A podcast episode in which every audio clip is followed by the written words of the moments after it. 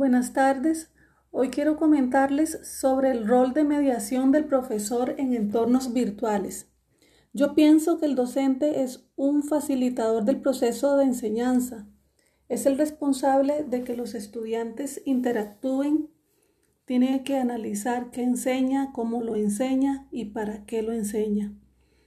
El profesor debe fomentar a través de la programación de actividades, la comunicación, e intercambio de experiencias y para ello son muy efectivos los foros de debate. Debe también diseñar experiencias de aprendizajes, ejemplo, medios, materiales y recursos que deben ser adaptados a las características de los estudiantes, apoyarse y aprovechar las aplicaciones que existen como las que estamos aprendiendo en este curso de tecnología educativa fomentando de esa forma la interacción, propiciar entornos de aprendizaje cooperativo y colaborativos para que los estudiantes interactúen y se, y se relacionen entre sí.